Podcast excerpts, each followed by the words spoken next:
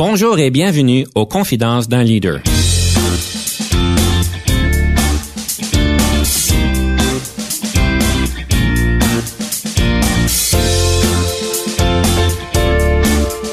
Ici Denis Lévesque, coach de cadre. Nous avons donc l'honneur et le privilège de recevoir en studio des leaders qui ont marqué leur communauté afin d'apprendre de leur expérience et de s'inspirer de leur sagesse.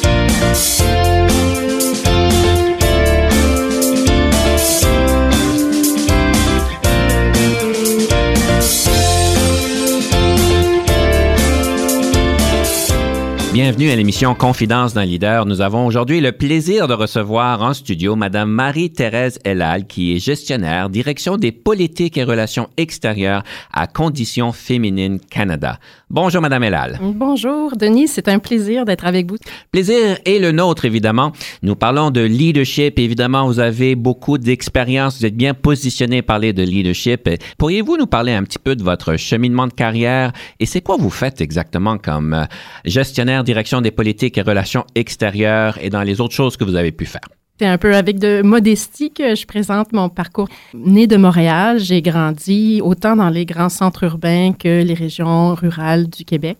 Je suis graduée de l'Université de McGill en relations internationales et interaméricaines, spécialisation sur l'Amérique latine et les pays en développement et une maîtrise ici à Ottawa de l'Université Carleton, euh, le centre euh, Norman Patterson School en, affaires internationales. Depuis un jeune âge, euh, je me passionne pour les questions de relations internationales, pour les enjeux politiques, sociaux, économiques qui touchent toutes nos sociétés. J'ai eu l'honneur d'être boursière à l'école Collège Lester B. Pearson, un des 17 collèges du monde uni qui a été fondé par notre ancien premier ministre Pearson et euh, seul Canadien premier du prix Nobel de la paix. Le collège rassemble des boursiers de 80 pays différents. On est autour de 200 étudiants à étudier le baccalauréat international et j'en parle parce que c'était vraiment une période très formatrice pour moi. Cette opportunité d'apprendre à mieux connaître euh, des compagnons de classe, compagnes de classe qui arrivent avec des expériences de vie très diverses, de milieux très divers, me faire réaliser qu'ils partagent les mêmes passions, les mêmes visions de créer un monde meilleur, plus stable, plus prospère pour tous, et, et, qu'en même temps, on a des perspectives très, très différentes, en fait, sur ces enjeux et quelles peuvent être les solutions et quelles sont les sources des problèmes, souvent. Cette expérience-là a été vraiment euh, unique et m'a amené au départ, je crois que je me passionnais toutes sortes de sujets, autant euh, sciences, euh, mathématiques, sciences sociales. Et euh, c'est suite au collège où j'ai voulu vraiment me concentrer dans les sciences sociales, dans les questions de relations internationales et profiter un peu de la perspective que j'avais acquise pour mettre ça à profit dans mon travail.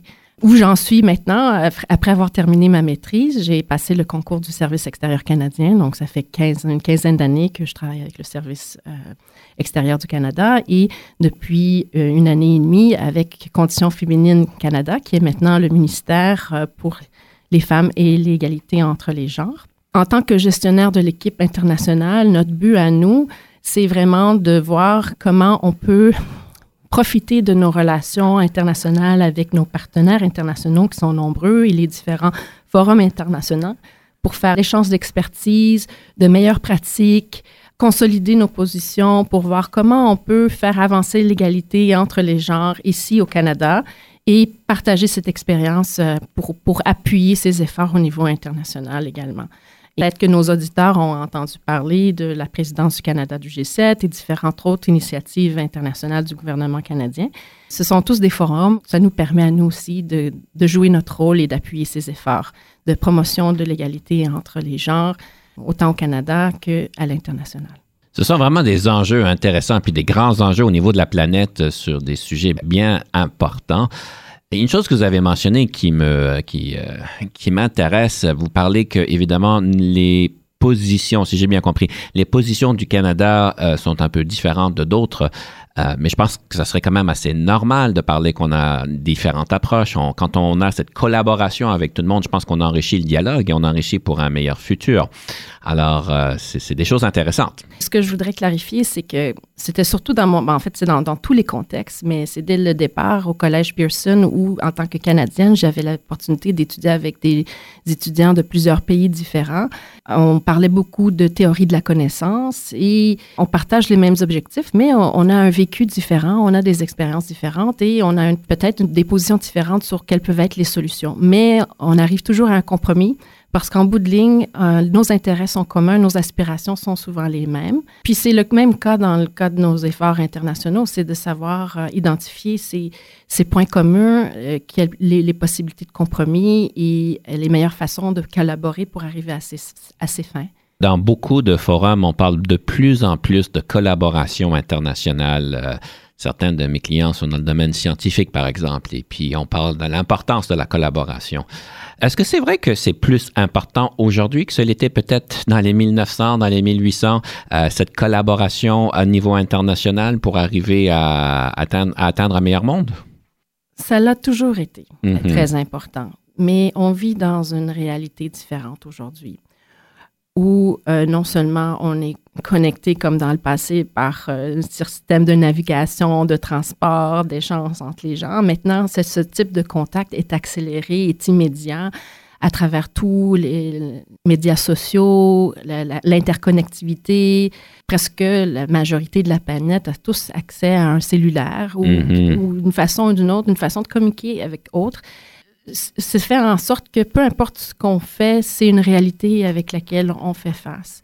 La complexité des enjeux, je dirais, est plus grande ou c'est peut-être relatif, mais on a une complexité d'enjeux climatiques, économiques, sociopolitiques, migratoires qui sont telles que ces frontières qui ont été euh, délignées de façon arbitraire euh, deviennent de moins en moins des, des, barrières, des barrières réelles. Oui. Et donc, et donc, c'est vrai, oui, que pour, euh, pour adresser ces complexes, ces, ces, problématiques complexes qui nous touchent tous, euh, c'est très important de trouver une façon de collaborer et travailler ensemble.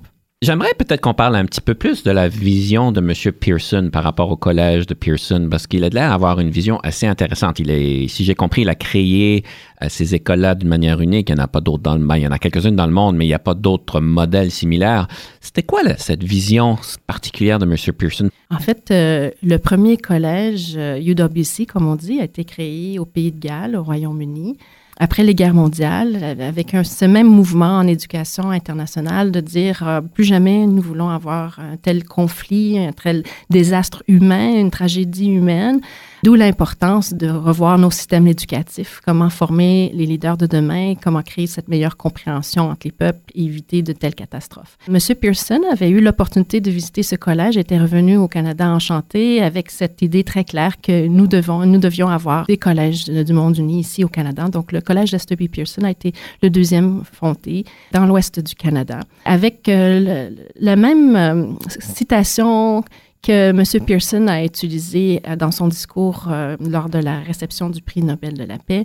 Euh, cette même, cette citation qui guide le collège aujourd'hui, c'est-à-dire que comment pouvons-nous avoir la paix dans le monde si nous ne nous comprenons pas entre nous, entre peuples? Et comment pouvons-nous nous comprendre si on ne se connaît pas?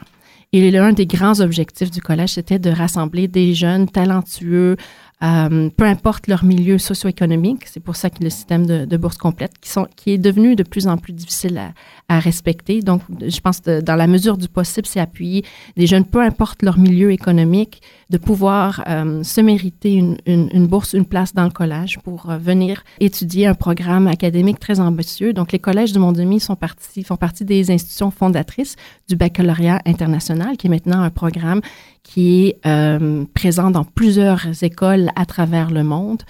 Mais c'est aussi à la base une grande contribution des collèges du Monde-Uni d'avoir participé à ces efforts-là.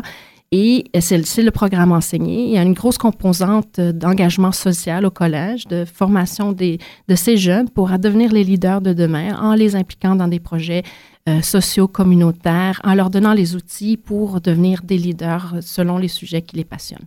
Madame Elal, c'est le temps de notre première chanson. Quelle serait cette première chanson que vous avez choisie et pourquoi vous l'avez choisie?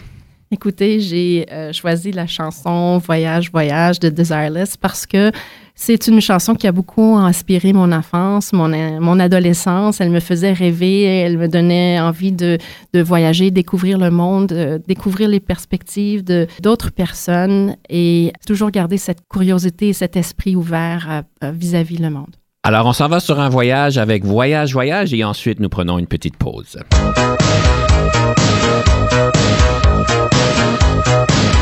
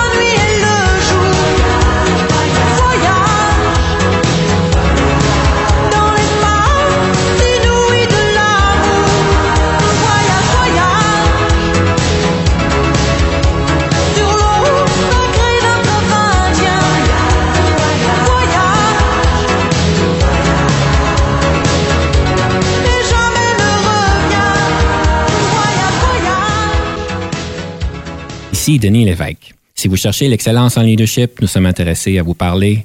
Venez nous visiter à solutionoptigestion.ca.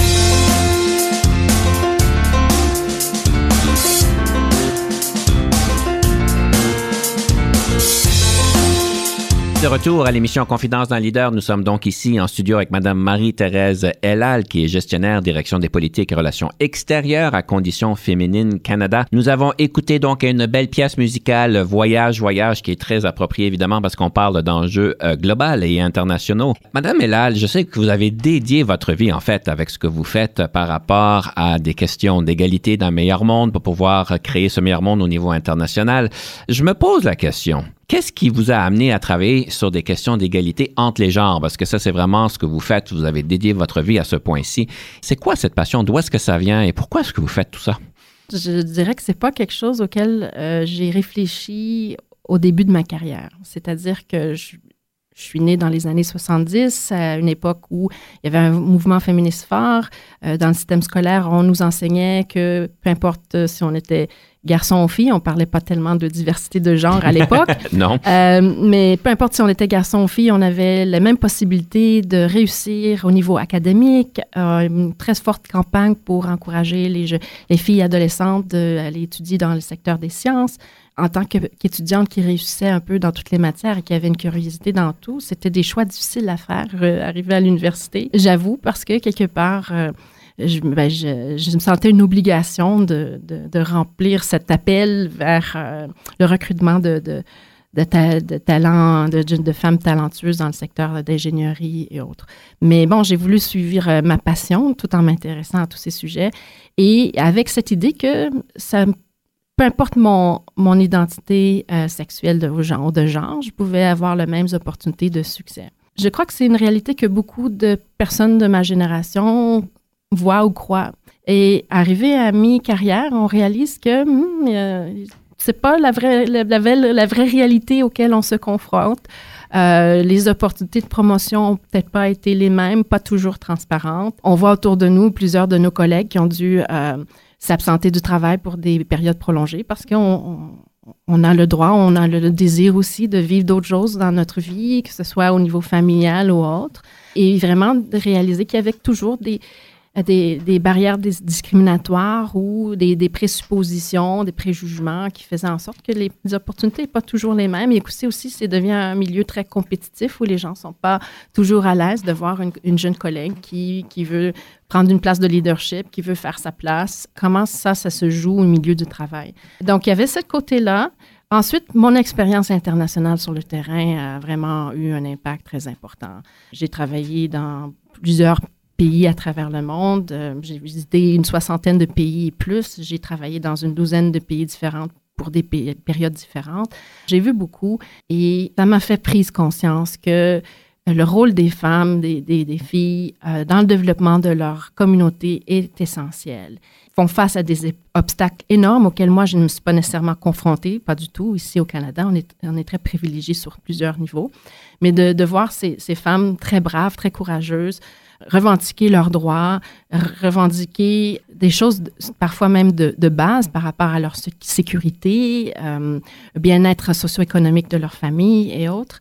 Euh, ça m'a beaucoup interpellée et, j'ai réalisé que à la base, pour créer une société plus stable, plus prospère, plus pacifique. Il est important d'adresser les questions d'inégalité dans nos sociétés, que ce soit entre les sexes, que ce soit entre les ethnies, que ce soit entre différents groupes. Dès qu'il y a des forts écarts d'inégalité, ça crée des tensions, ça crée des conflits.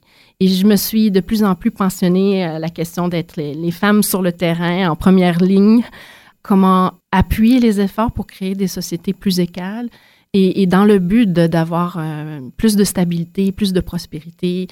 Euh, et ça, c'est vrai ici au Canada comme c'est vrai ailleurs. Et donc, je suis revenue au Canada euh, avec cette opportunité de me joindre à Conditions féminines Canada et un désir fort de voir qu'est-ce que je pouvais faire d'abord pour apprendre parce que j'avais énormément à apprendre sur ces questions, comment on les adresse, la complexité mm-hmm. de ces enjeux, quelles, quelles, sont les approches euh, qui pourrait être adéquate ou avoir le plus de succès et, et, jouer un rôle, y contribuer. En fait, si je regarde au niveau du Canada, pour nous, on a grandi avec, comme vous, euh, on est tous égaux, c'est mhm. normal. Les opportunités sont distribuées à tout le monde, il faut juste les prendre. En fait, des recherches démontrent que 60 des hommes ne sont pas au courant des difficultés que les femmes doivent euh, surpasser Je faisais partie des 60% des hommes jusqu'à temps que j'étudie un peu plus la situation euh, avec quelques mandats, avec quelques clients que j'ai eus. J'ai pu, j'ai donc dû faire plus de recherches, mais 60 des hommes. Donc, on parle de, probablement de biais non conscients, euh, des choses qui, que nous avons en tant qu'hommes que nous ne sommes pas vraiment au courant. Ce serait quoi comme une, deux choses qu'on devrait faire attention en tant qu'homme pour euh, mieux comprendre la dynamique? Parce que des fois, on simplifie les choses. C'est, ben oui, on est tous égaux. Ben oui, on est au Canada. Je pourrais vous dire que ça, c'est une perception qui est partagée par les femmes aussi. Peut-être pas des ah études qui ont été réalisées encore, mais euh, moi-même, arrivé dans, un certain niveau dans ma carrière, je, croyais qu'on avait tous les mêmes opportunités égales. Euh, donc, je pense que c'est une question de société. J'ai écouté euh, une personne qui avait fait un témoignage, pardon, un témoignage très intéressant. Elle était une des premières femmes dans, sur le conseil administratif dans les, les compagnies privées dans lesquelles elle travaillait. Et en plus d'être une femme, elle était assez jeune aussi, comparativement aux autres membres du comité administratif. Puis c'était une personne très cartésienne, basée sur les statistiques, qui croyait, croyait aussi qu'on est tous traités de façon égale parce que voici les règles et voici comment ça fonctionne. Et, mais en même temps, c'est une personne très perspicace et observatrice et elle réalisait qu'elle demeurait quand même euh, très minoritaire sur le conseil administratif euh, euh, de son, sa compagnie et que, que plusieurs personnes étaient promues, surtout des collègues mâles, mais étant une personne qui collecte les, statistiques, elle regardait les, indicateurs de performance et, elle voyait que ça correspondait pas. Pourquoi telle personne a été promue quand son, ses indicateurs de performance sont moindres qu'une autre collègue femmes souvent qui performent tout ton temps et on réalise qu'en fait que quand il y a des jugements qui sont placés dans des communautés de, de promotion ou autres, il y a un côté très subjectif et, d'où viennent nos, nos, nos, perceptions biaisées, inconscientes qui jouent dans ces jugements subjectifs. Et elle a dit, ben, elle a commencé à, collecter les statistiques et montrer et, débattre auprès de la haute administration en disant, non, ces nominations devraient être basées sur des, euh, facteurs euh, plus objectifs tels que indicateurs performance et autres. Et ça a eu un impact sur la représentation plus diverse du comité, euh, de conseil administratif de son organisation. Donc, je trouve ça, c'est très intéressant de, réaliser que lorsqu'on voit qu'il y a des décisions qui sont basées sur notre jugement subjectif, ces, ces biais-là viennent en ligne de compte.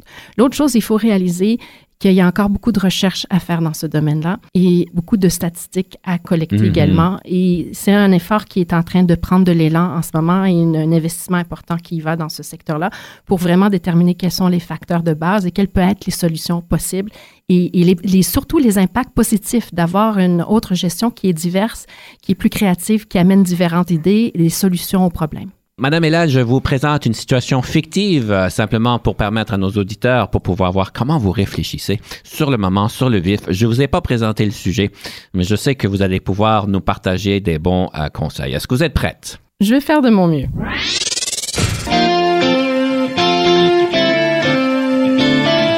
Alors, une situation bien fictive. C'est une madame qui aimerait accéder à un niveau supérieur en organisation et elle a de la misère à s'y rendre. Quel serait euh, un conseil en, 30, en à peu près 90 secondes que vous auriez à peut-être lui dire? Parce qu'elle fait déjà une bonne démarche, c'est-à-dire d'aller chercher des conseils, de développer, de faire savoir son ambition, de faire connaître son aspiration et d'aller chercher conseil de d'autres personnes qui ont pu euh, arriver à ce poste-là. Et je crois qu'une combinaison de, sa passion et son désir et de faire, connaître et distribuer cette information et de, profiter de l'expertise de d'autres euh, sur la façon dont ils ont pu y accéder, je suis certaine lui, lui permettra d'arriver à un bon résultat et un grand succès dans ce secteur-là. Donc, de continuer à faire ce qu'elle fait. Il y a plus encore, mais vous m'avez donné seulement 90 secondes. euh, je pense qu'il faut être aussi humble par rapport à soi-même, puis reconnaître quels sont nos, nos talents et aussi les secteurs sur lesquels on peut travailler, les compétences qu'on voudrait développer davantage. Et c'est en identifiant les, les, compétences où on a plus de faiblesses et en y travaillant que ça nous permet aussi de, de, de non seulement euh, nous positionner et démontrer un intérêt à arriver à, à notre fin, mais aussi développer les outils pour nous permettre d'y arriver. Merci bien. Je sais que on n'y donne pas valeur en 90 secondes, mais c'est beaucoup plus complexe que ça. Mais bon. Alors, tout ça pour dire, nous sommes prêts pour notre deuxième chanson, notre deuxième pièce musicale. Quel est votre choix? Pourquoi vous l'avez choisi? J'ai choisi Tous les mêmes de Stramé. Euh, c'est un artiste euh, que j'admire beaucoup, d'abord pour, son grand talent, sa créativité musicale, mais aussi pour son courage et sa sensibilité et son observation. Il a une capacité de cerner les enjeux sociaux, socio-économiques des réalités dans nos sociétés et de les présenter de façon cocasse et, caricaturale. Et la chanson qu'il nous présente, c'est un peu sur les rôles stéréotypés hommes-femmes dans le couple, dans la société. Et c'est très important d'avoir des personnes comme lui, des hommes aussi, qui prennent position sur ces questions-là et, jouent leur rôle pour sensibiliser les gens du fait que ces déséquilibres dans nos, nos relations créent des malaises et il y aurait beaucoup à faire justement pour harmoniser, euh, harmoniser les choses. Alors on écoute à tous les mêmes et on revient après une petite pause.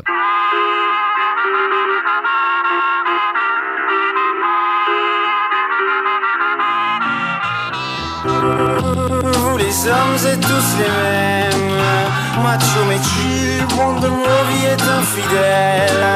Si prévisible, non je ne suis pas certaine. Que, que, que tu le mérites, avez de la chance qu'on vous aime Dis-moi merci. Rendez-vous, rendez-vous, rendez-vous au prochain règlement. Rendez-vous, rendez-vous, rendez-vous sûrement au prochain rêve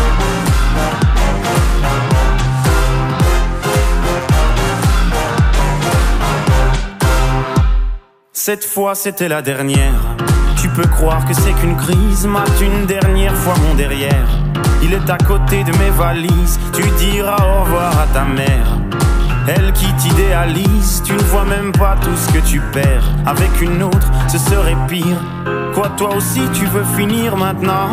C'est le monde à l'envers, moi je le disais pour te faire réagir seulement. Toi, tu pensais. Rendez-vous, rendez-vous, rendez-vous au prochain règlement. Rendez-vous, rendez-vous, rendez-vous sûrement au prochain rêve.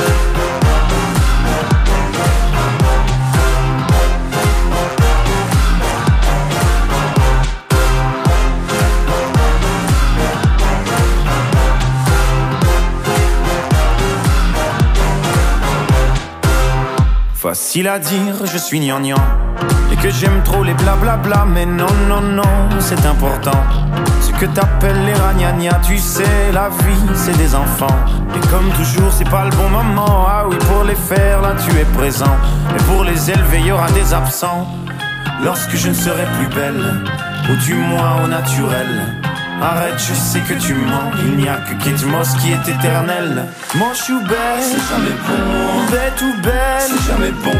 Belle ou moi, c'est jamais bon. Moi ou elle, c'est jamais bon. Rendez-vous, rendez-vous, rendez-vous au prochain règlement. Rendez-vous, rendez-vous, rendez-vous sûrement au prochain rêve.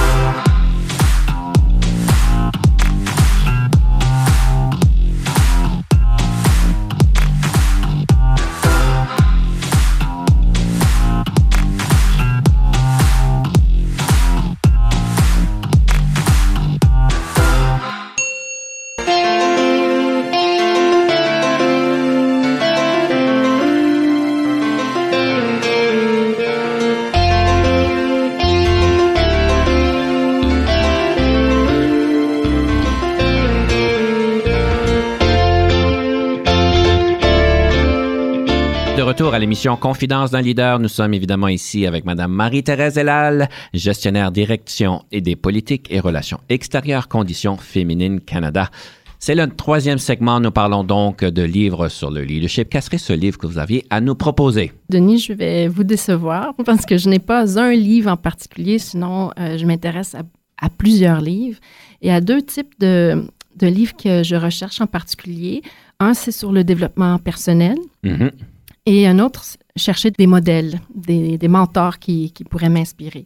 Sur le développement personnel, il y a toutes les questions spirituelles, euh, méditation et autres. Il y en a un en particulier que je lis en ce moment qui, je vais m'excuser, je vais le dire en anglais. C'est un, c'est un livre qui est d'abord écrit en anglais par Vishen Lahiani, qui est fondateur de Mind Valley, qui s'appelle The, Code of the Extraordinary Mind, donc le code d'un esprit extraordinaire. et c'est quoi le code?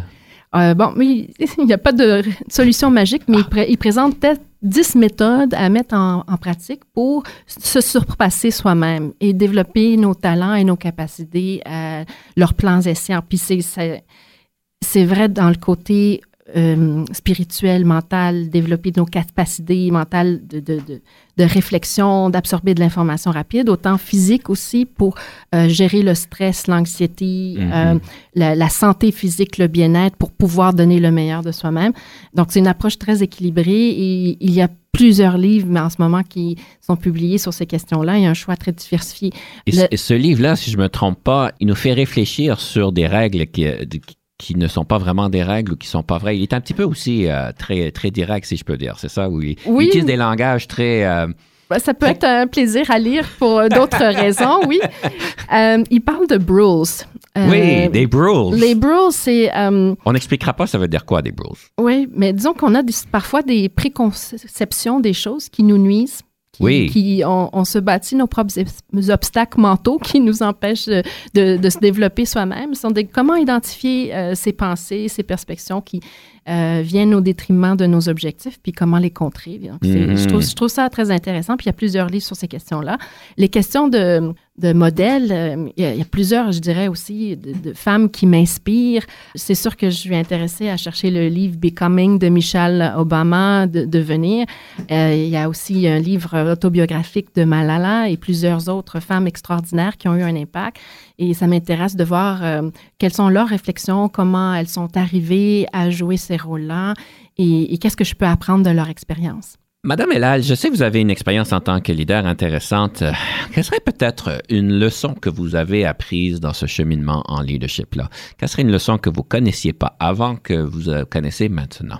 Le chemin du leadership, c'est des leçons constantes. Il y a toujours, je dirais, de la, jeune fille que j'étais à ce que je suis aujourd'hui, ben, j'ai appris que on ne devient pas leader euh, d'un jour au lendemain. C'est nos expériences de vie, c'est notre acquis, c'est la diversité de nos perceptions qui nous permet de connecter avec les gens, de, comprendre leurs intérêts, leurs perspectives, de les rassembler.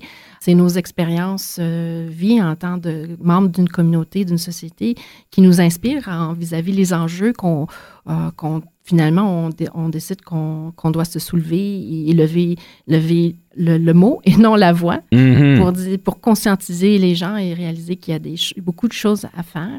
Est-ce que vous euh, avez dit élever le mot et non la voix? Oui. Euh, J'aime ça. Oui, en fait, je, saute un peu à la question quelle est une citation qui vous inspire? Euh, il y en a plusieurs, en fait, mais il y a un poète, euh, Soufi Rumi, R-U-M-I, qui m'inspire beaucoup. Euh, et qui donne des enseignements et des perspectives très intéressantes. Et l'une d'elles, c'est soulever le mot au lieu de la voix pour dire que euh, non, c'est pas en criant plus fort que les gens vont nous écouter et qu'on va avoir un impact. C'est comment nos mots les interpellent et la façon d'exprimer les choses qui les convainc que oui, c'est une cause qui va, vaut la peine d'appuyer aussi. C'est une chose intéressante parce que quand on parle du mot juste, on sait qu'on est capable de mobiliser le monde quand on utilise le bon mot, quand on utilise le mauvais mot. Et des fois, c'est des erreurs, des fois, c'est une maladresse, des fois, c'est peut-être pas une maîtrise du langage. Euh, mais des fois, notre tête va dans une certaine place, puis on reste bloqué dans ce côté négatif et on n'écoute pas le restant du message. Comment important est le langage pour un leader aujourd'hui, la maîtrise de ce langage-là? Moi, je crois que c'est très important. Je sais que c'est quelque chose sur lequel je travaille constamment. C'est l'expression verbale, mais aussi écrite et la façon qu'on communique nos idées. c'est important de s'exprimer de façon claire, précise, que les gens comprennent de quoi on parle, qu'ils se sentent inspirés par le message. Dans mon cas à moi, non seulement euh, c'est important pour moi de m'exprimer clairement en français, mais j'ai eu l'opportunité et la passion d'apprendre plusieurs langues, dont je parle six langues aujourd'hui. Six langues? C'est essentiel dans mon travail de pouvoir communiquer avec les gens, même dans leur propre langue à eux. Mhm. et, et, non seulement, il y a une expression en turc qui dit que le plus de langues qu'on parle, de plus de, personnes diversifiées qu'on est. Et c'est vrai parce que ça nous ouvre euh, notre esprit sur toute une autre façon de penser et de voir les choses. Et d'être capable de, de, comprendre la vision de l'autre et de pouvoir communiquer d'une façon qu'elle ça l'interpelle est essentiel pour euh, mobiliser les gens. Alors, nous sommes donc prêts pour la fameuse rafale. Ah là là. Alors, on rappelle à nos auditeurs, la rafale est une opportunité d'écouter les réponses à 13 questions. On donne jusqu'à 6 minutes à notre cher invité et on sait qu'en tant que leader, c'est important de communiquer bien, de prendre tout le temps qu'on nous donne sans en prendre plus, mais euh, de ne pas en prendre moins. Vous savez, c'est quoi le record? Non. C'est 5 minutes et 59 secondes. Alors, vous avez l'opportunité de battre le record seulement d'une seconde parce qu'on vous donne jusqu'à 6 minutes. Est-ce que vous êtes prête, Madame Elal? Parfait, on y va.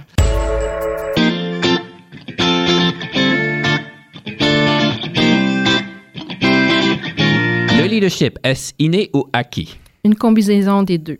On est né avec nos passions, nos aspirations, nos talents, mais on devient un bon leader à travers l'expérience et nos acquis. Je vous nomme cinq leaders dans l'histoire. Lequel, laquelle préférez-vous? Gandhi, Jeanne d'Arc, Béatrice Desloges, Nelson Mandela ou Louis Riel? Tous pour des raisons différentes, mais je dirais Nelson Mandela pour son message pacifique, sa patience, sa sagesse et l'impact qu'il a eu pour euh, contrer l'apartheid en Afrique du Sud, qui était, euh, qui était une chose énorme. Avez-vous toujours voulu devenir une leader ou est-ce un parcours de circonstances? Je suis née, l'aînée, euh, la sœur aînée d'une famille de six enfants. Donc, quelque part, euh, on je, suis, je, suis, née avec ces responsabilités, mais euh, je crois que c'est une combinaison des, des, deux. Les circonstances aussi, mon vécu, m'ont interpellée à, à, vouloir jouer un rôle plus important. Différence entre le leadership et la gestion. Je trouve ça difficile de différencier l'un et l'autre parce que pour être un gestionnaire, il faut avoir des compétences de leadership. Mais je dirais plutôt que il y a une différence entre un leader dont sa, son autorité est basée sur la légitimité et le fait que les gens reconnaissent euh, sa position de leader et un leader qui base toute euh, son autorité sur sa position et sa nomination. Et il y a une grande différence entre les deux sur l'impact et la qualité de la gestion. Avez-vous déjà travaillé avec un coach? Si oui, qu'est-ce que ceci vous a donné? Oui, euh, j'ai eu le plaisir de travailler avec un coach. Euh, c'est surtout les techniques de réflexion qui m'ont beaucoup aidé à identifier les broules dont on parlait plus tôt, apprendre à percevoir les choses différemment, visualiser mes objectifs et les, les façons de les réaliser. Donc, c'est tous des outils de réflexion, de travail préparatoire qui nous aident à arriver à nos fins et que j'ai trouvé très utiles. La meilleure formation en leadership que vous avez jamais eue? L'expérience de vie, vraiment. Quelle marque de voiture conduisez-vous? Préfère ne pas le dire pour pas faire de la promotion. D'accord. Votre passe-temps préféré? La lecture. J'aime beaucoup lire euh, toutes sortes de livres, m'informer, grande curiosité pour toutes sortes de sujets. Le nombre d'heures moyennes que vous passez au bureau? Beaucoup trop. Je sais que c'est un de mes objectifs et des défis que je dois surmonter, c'est d'obtenir un plus grand équilibre entre ma vie personnelle et le travail. En tant que leader, qu'est-ce qui vous frustre au travail? Souvent, c'est le manque de ressources pour pouvoir arriver aux fins le temps que ça peut prendre pour mobiliser les gens, convaincre tous les acteurs principaux pour euh, réaliser des projets dont je sais qu'ils euh, sont sensibles au niveau du temps et qui ont besoin d'une action proactive, mais on continue nos efforts, on apprend nos leçons, puis on va vers l'avant. En tant que leader, qu'est-ce qui vous rend heureuse? Les réalisations d'équipe, puis les opportunités de célébrer ça tous ensemble, puis de voir le, la joie que tout le monde euh, ressent d'avoir contribué à cette fin. Je vous donne quatre qualificatifs. Situez-vous par rapport à ceci. Créative, bagarreuse, cérébrale ou envieuse. C'est une combinaison de créative et cérébrale. Et là-dessus, je nommerais un, dicton brésilien qui dit que euh, créer de l'humour, ça prend de l'intelligence. Et je crois que oui, qu'il faut, il faut être cérébral pour comprendre les problèmes et créatif pour inventer de nouvelles solutions. Si vous n'étiez pas devenu une leader, qu'auriez-vous voulu devenir? Je ne sais pas si je peux dire que je suis devenue une leader. je crois que c'est une approche que je prends dans les différentes causes euh, sur lesquelles je travaille et que je défends. Et je sais aussi très bien qu'il y a des causes qui sont plus grandes que moi et, savoir voir où est son rôle et on peut faire la meilleure contribution. Des fois, c'est en, membre de l'équipe, en soutien à l'arrière pour arriver à une fin, d'être consciente de mes compétences, de mes forces, de mes faiblesses et où je peux jouer un rôle. Donc, euh, je dirais que je continuerai, à faire un peu les mêmes choses que je fais aujourd'hui. Alors sur ce, nous allons prendre une petite pause et nous revenons sous peu.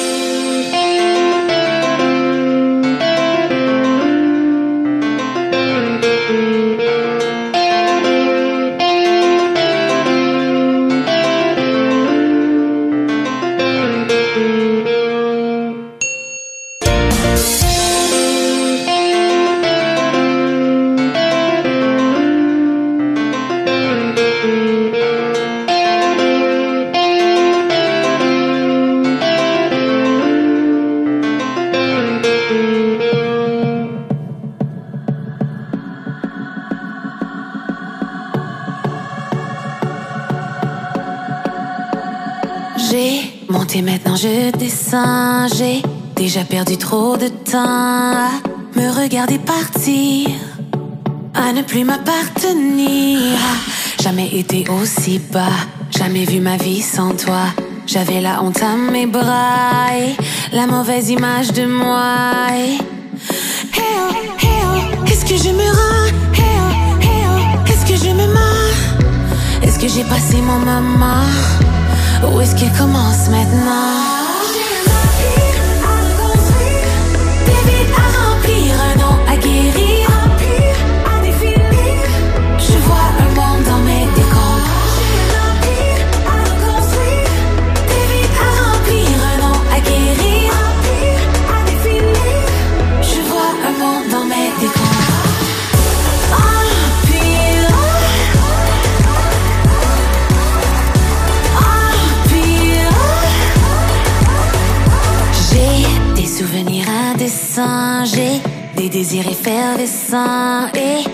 Des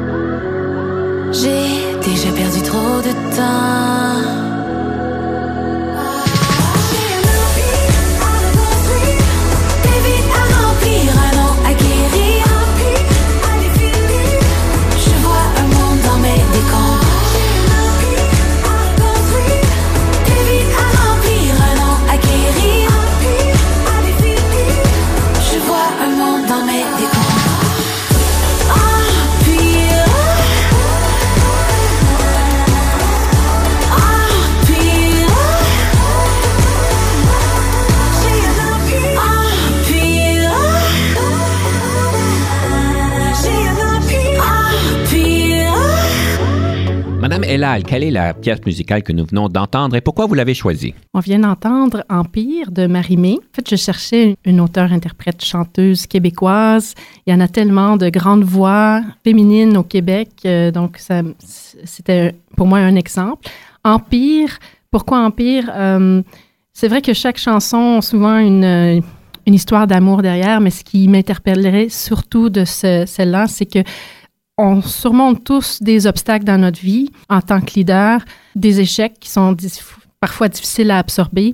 Puis l'important, c'est comment on fait face à ces situations-là et être capable de se reconstruire, euh, d'apprendre de ses leçons, de revenir plus fort et encore plus efficace et de mettre en pratique les leçons apprises nous permet vraiment de devenir un, bon leader et d'avoir, euh, de créer un empire, de créer, d'avoir un, un impact qui est vraiment significatif. Madame Elal, je suis vraiment content parce qu'on arrive au segment qui m'intéressait le plus. Ben, tout était intéressant, mais là, j'étais super content quand j'ai appris que vous avez accepté de venir parce que souvent, on va parler du leadership au féminin. Et évidemment, j'ai eu l'occasion de pouvoir en discuter avec d'autres invités. On a chacun un peu nos opinions et on a vu toutes sortes de différentes choses, de différents temps, qui est super parce que ça élargit un peu notre conscience. Et nous allons pouvoir parler donc du leadership au féminin. C'est quoi? Ça existe-tu? Ça a l'air à quoi? Quand j'ai vu la question, j'ai froissé un peu les sourcils. Je me suis dit, mais c'est quoi le leadership au féminin? Et je pourrais pas dire que, dans ma perception à moi, que ça existe vraiment. Je crois qu'il y a beaucoup et plusieurs formes de leadership qui sont propres à chacun. Et que, en fait, chacun d'entre nous, dans les milieux qui nous intéressent, nous passionnent, on joue un rôle de leader d'une façon ou d'une autre. Qu'est-ce que ça veut dire pour moi être leader? Puis je, suis une femme, donc je peux parler peut-être de mon expérience à moi, qui est peut-être propre, puis, mais qui pourrait être partagée par d'autres hommes aussi. Ce qui me motive puis qui m'amène à jouer ce rôle-là, c'est les causes sociales auxquelles je tiens à cœur. Donc ça, c'est, ça vient, ça émane d'une empathie, d'une observation de ce qui se passe autour de moi. Il y a des injustices que j'ai vues, j'ai observées, des problèmes qui causent d'autres euh, euh, d'autres complications et mal dans notre société. Puis ça m'a amené, ça m'a interpellé à agir. Cette même empathie, je l'applique dans mon équipe puis dans mon style euh, d'approche. Donc, je sais que pour réaliser des choses, je ne peux pas le faire seul. Je dois euh, mobiliser les gens autour de moi. Je dois agir par l'exemple. Et, et, et, partager cette passion, puis être à l'écoute de eux aussi. Qu'est-ce qu'ils veulent réaliser? quels sont les points rassembleurs entre nous? Nos préoccupations relatives. Donc, il y a un aspect qui est mobilisateur d'acteurs divers. Puis, il y a aussi mon rôle de gestionnaire dans mon équipe et de voir aussi quelle est, les, est à l'écoute de chacun, quelles sont leurs forces, et de pouvoir mettre à plein profit leurs compétences, leurs contributions. Et l'impact ultime, c'est un impact d'équipe. Donc, euh, euh, je parlais de l'empathie, je parle de l'écoute, pense déjà avec la, chanson Empire de Marimé, je voulais souligner le fait que on est en constant apprentissage, donc d'être aussi ouvert à la critique, d'être prêt à réajuster son tir pour profiter de ces leçons apprises et à revenir avec un, meilleur résultat et réaliser les objectifs. Pour moi aussi, le leadership, je ne veux pas donner l'impression que parce que je suis une femme, je suis plus sensible et peut-être je, le côté de l'écoute, la communication, c'est un emphase. Euh, c'est important dans mon approche, mais c'est pas le seul. Je suis aussi motivée par le résultat. Euh, je sais que c'est un monde compétitif, il faut faire sa place. Et, et, ça fait partie aussi de ma prise de conscience, puis de voir comment je peux euh, réajuster mon tir aussi à ce niveau-là pour, pour œuvrer dans un milieu où il y a beaucoup de compétition pour les ressources et euh, pas toujours les mêmes intérêts et la, même vision commune. Donc, euh, comment faire sa place dans tout ça aussi? Est-ce que c'est un tabou que les femmes en position de leadership sont plus sensibles? Est-ce que c'est vrai? Est-ce que c'est pas vrai? J'ai dit ça, je l'avoue, parce que je crois que certaines fois, on a des, des biais inconscients ou une perception. Mais je voulais souligner le fait que euh, c'est pas une caractéristique qui est unique à moi ou aux femmes, mais que, que les hommes aussi euh, pratiquent et que pour eux aussi, pour être des bons gestionnaires, s'ils sont pas à l'écoute, s'ils sont pas euh, capables de capter, avoir cette intelligence émotionnelle, ça va les affecter aussi dans leur leadership. On pourrait avoir des défis différents, chacun et chacune à, à, surmonter pour devenir de meilleurs leaders, mais ce sont des compétences que, que nous devons je crois, tous développer pour euh, exercer un meilleur leadership. Madame Elal, malheureusement, notre temps arrive à une fin et on doit donc parler d'une citation sur le leadership. Donc, euh, quelle serait donc cette citation sur le leadership? Écoutez, j'ai parlé de, du poète euh, Rumi un peu plus tôt. il donne plusieurs leçons sur le leadership. Ça serait aussi un, un auteur à, à, lire que je recommanderais. Une de ces citations, je vais la lire en anglais puis je vais essayer de la traduire, c'est Life is balance of holding on and letting go. Donc, la vie, c'est trouver un équilibre entre euh, s'accrocher puis laisser aller.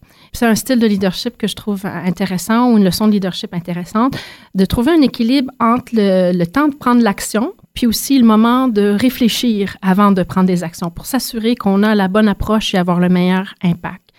Et euh, je, conclurai aussi qu'il y a un moment pour euh, faire et un moment pour être, c'est-à-dire faire, prendre des actions, mais être, c'est aussi prendre soin de soi pour qu'on puisse donner le meilleur de soi-même et penser que notre exemple et l'exemple qu'on donne aux autres, c'est la note qu'on qu'on donne pour euh, inspirer tout le monde vers l'action à venir. Super belle réflexion, Madame Elal. Merci bien. Mes chers auditeurs, je vous invite de prendre un petit peu de temps pour réfléchir, pour avoir des meilleures actions après. Un gros merci, Madame Elal. Et sur ce, nous vous laissons. C'était un plaisir. Merci à vous, Denis. Pour le conseil du coach cette semaine, j'aimerais bâtir sur la pensée stratégique et de pouvoir en fait parler de la question d'anticiper. Quand on parle de pensée stratégique, une chose importante à faire, c'est d'anticiper ce meilleur futur. Comment qu'on fait pour anticiper? Comment qu'on fait pour découvrir qu'une méthode, une manière, une manière de faire est peut-être meilleure que les autres? Je vais vous proposer de penser en fait à plusieurs choses. La première chose, c'est de regarder votre environnement, de regarder s'il y a des tendances dans votre environnement interne ou externe qui risquent, un, de vous affecter ou qui vous permettent de prendre position ou bien de prendre des opportunités pour avancer plus rapidement dans votre mandat.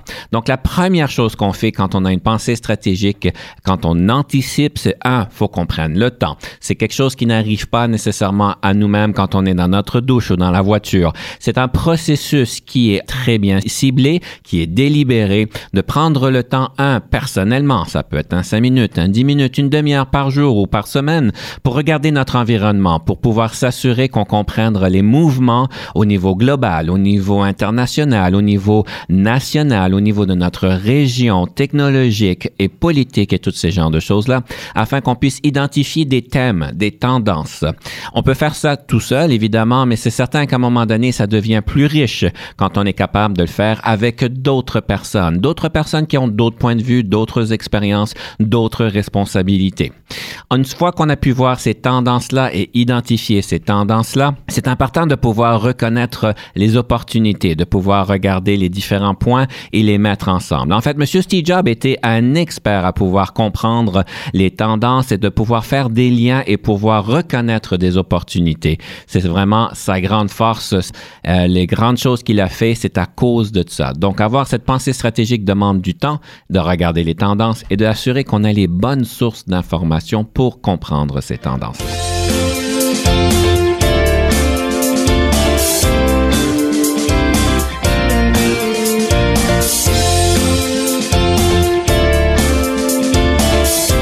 Conception, animation, entrevue et recherche, Denis Lévesque. Montage et réalisation, Jean-Paul Moreau. Confidence d'un leader est une production et une présentation d'Unique FM 94,5.